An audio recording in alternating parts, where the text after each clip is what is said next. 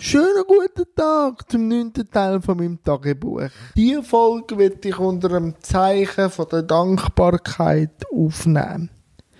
Ich bin wirklich dankbar für die Möglichkeit, Livestream zu machen. Oder auch mit gestern, äh, mit der Lisa Christ oder mit dem Louis. Beide super Leute. Äh, sind immer noch anschaubar auf Instagram 24 Stunden lang. Und für das bin ich extrem dankbar. Auch heute sollte ich um halb zwei mit dem Michel Fornasier, das ist der Bionic Man, äh, ein Live-Gespräch haben.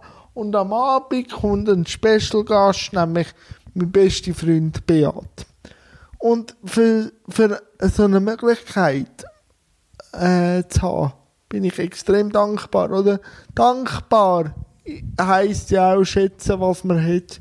Und wenn ich denke, es gibt Länder, wo die, die Umstände, die wir haben, auch haben, ohne Strom und ohne Internet, für das, dass ich in der Schweiz darf leben bin ich extrem dankbar. Oder dass ich momentan noch gesund bin, für das bin ich auch dankbar. Wirklich. Und auch einfach, ja, auch gleich alles dürfen zu haben. Natürlich mit dieser Einschränkung. Aber wir haben gleich noch die Lebensmittel für Grundversorgung. Aber auch dankbar, dass wir so ein Gesundheitssystem haben, wie wir es haben.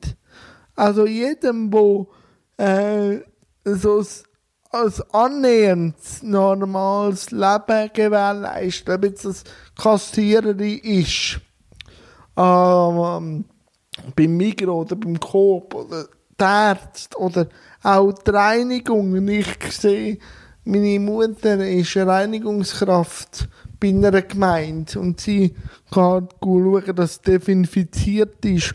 Oder meine kleine Schwester Susanne, die Kleinkinderzieherin ist, die ermöglicht uns gleich noch einen Rahmen oder als Gesellschaft. Für das alles bin ich dankbar. Ähm, wie seht ihr mit der Dankbarkeit? Für was sind ihr momentan dankbar?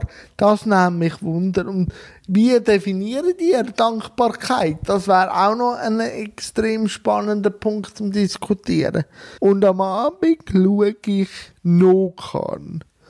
Weil der Film hat für mich auch viel mit Dankbarkeit zu tun. Eben, es geht um eine japanische Tradition, nämlich das Aufbauen von Toten. Und das wird mit einer Perfektion und Schönheit gemacht.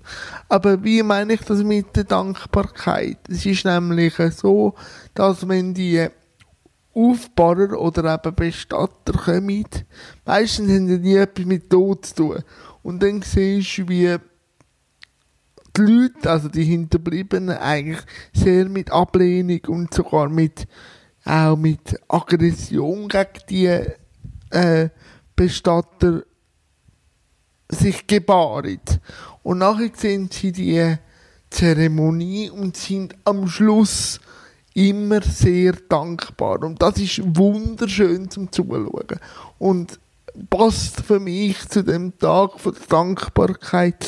Und eben, ich möchte mich auch noch einmal bedanken, dass ihr immer das Format so unterstützt mit Likes und auch Kommentaren und mitdiskutiert. Und ja, jetzt bin ich sehr gespannt, was ihr mit Dankbarkeit, also wie ihr Dankbarkeit definiert, was für euch Dankbarkeit ist, auch in dieser Situation jetzt.